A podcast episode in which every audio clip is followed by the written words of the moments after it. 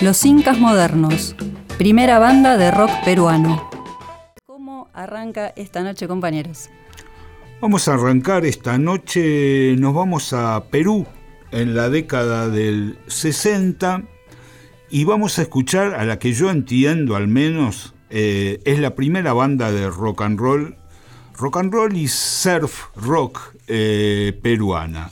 Esto ha sido una recomendación del amigo peruano Andrés Tapia del Río, que es un especialista y además este, comanda el sello eh, Repcycled eh, Records y nos habló, nos recomendó en realidad a esta banda que ya desde el título matan, porque se llaman Los Incas Modernos.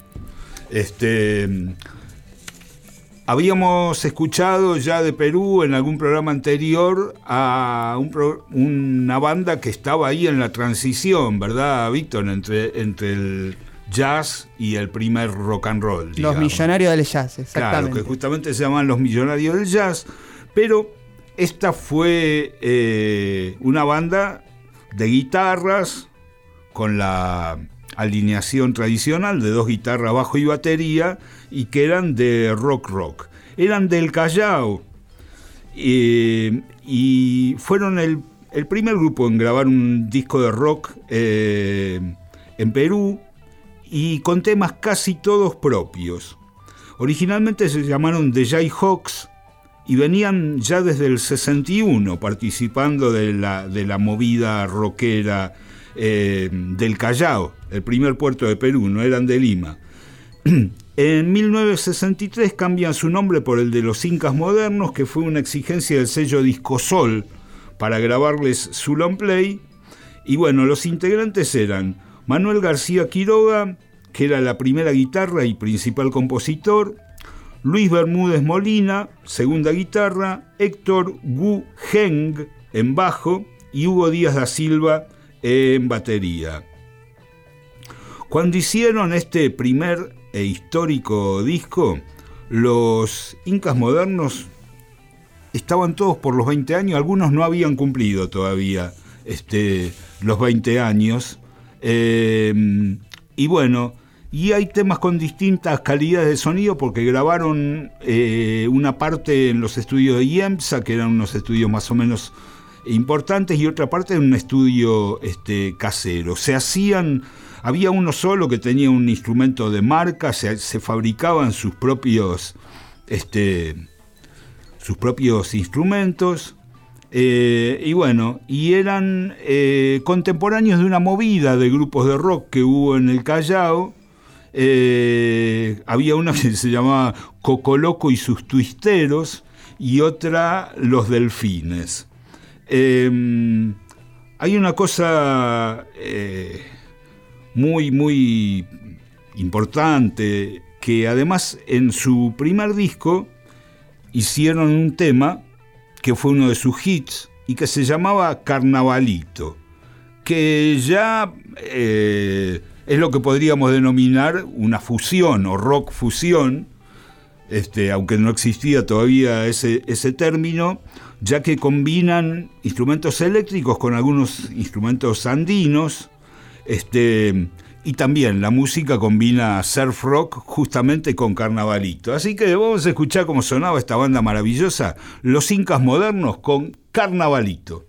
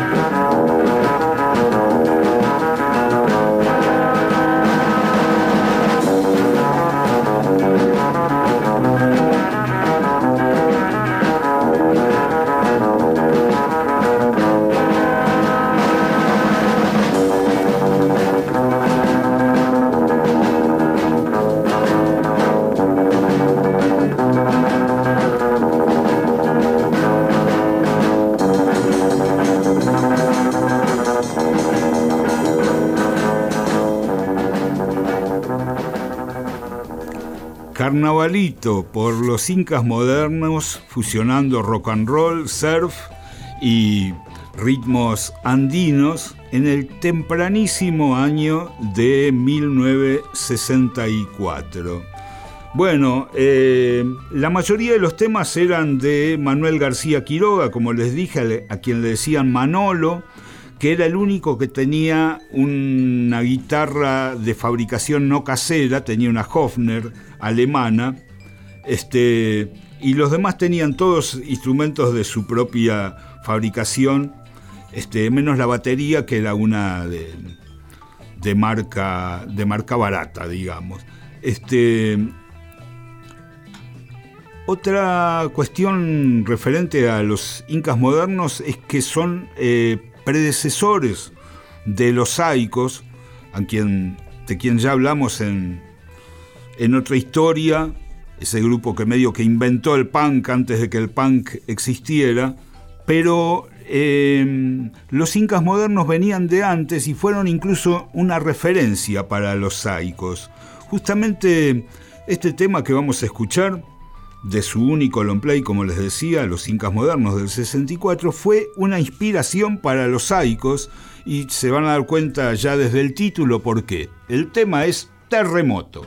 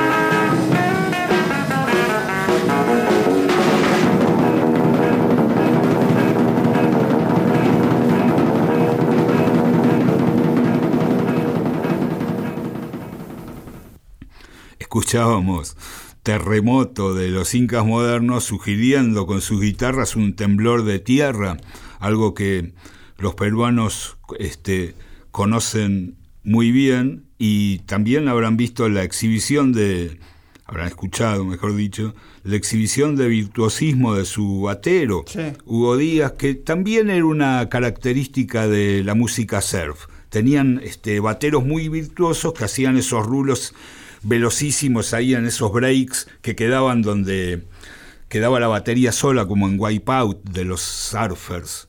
Eh, este Manolo Loco Molina actualmente hace tiempo ya vive en Estados Unidos y bueno, y se dedicó, está entregado a la religión, o sea que no hace música o hace música religiosa solamente, pero quedó este disco este, pionero en el Perú y diría que en Latinoamérica incluso, de los incas modernos de 1964. Otra historia. Con Claudio Kleiman, Víctor Tapia, Valeria Pertón y Mauro Feola.